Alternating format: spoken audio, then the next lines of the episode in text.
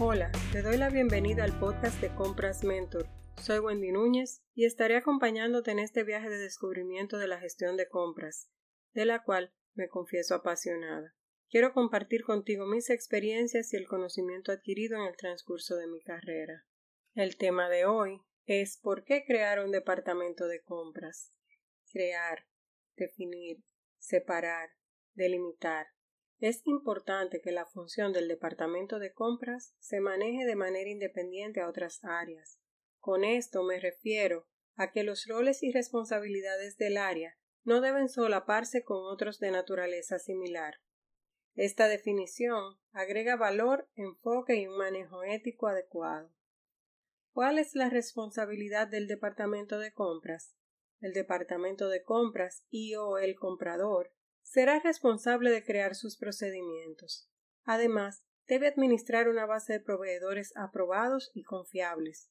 También es responsable de crear una gestión que ofrezca los niveles de servicio, calidad y precios esperados. Y no menos importante, es tener una gestión transparente con altos niveles éticos. El Departamento de Compras mantiene colaboración directa con el área de inventarios. Esto a fin de garantizar la disponibilidad de los materiales, mejorando la planeación y reposición de los mismos. El Departamento de Compras no está solo para fiscalizar los ahorros, está para implementar controles y proponer nuevas alternativas, así como asegurarse que sus procesos de negociación aporten beneficios tanto para la empresa como para el proveedor. ¿Cuál es el apoyo que brinda el Departamento de Compras al proveedor?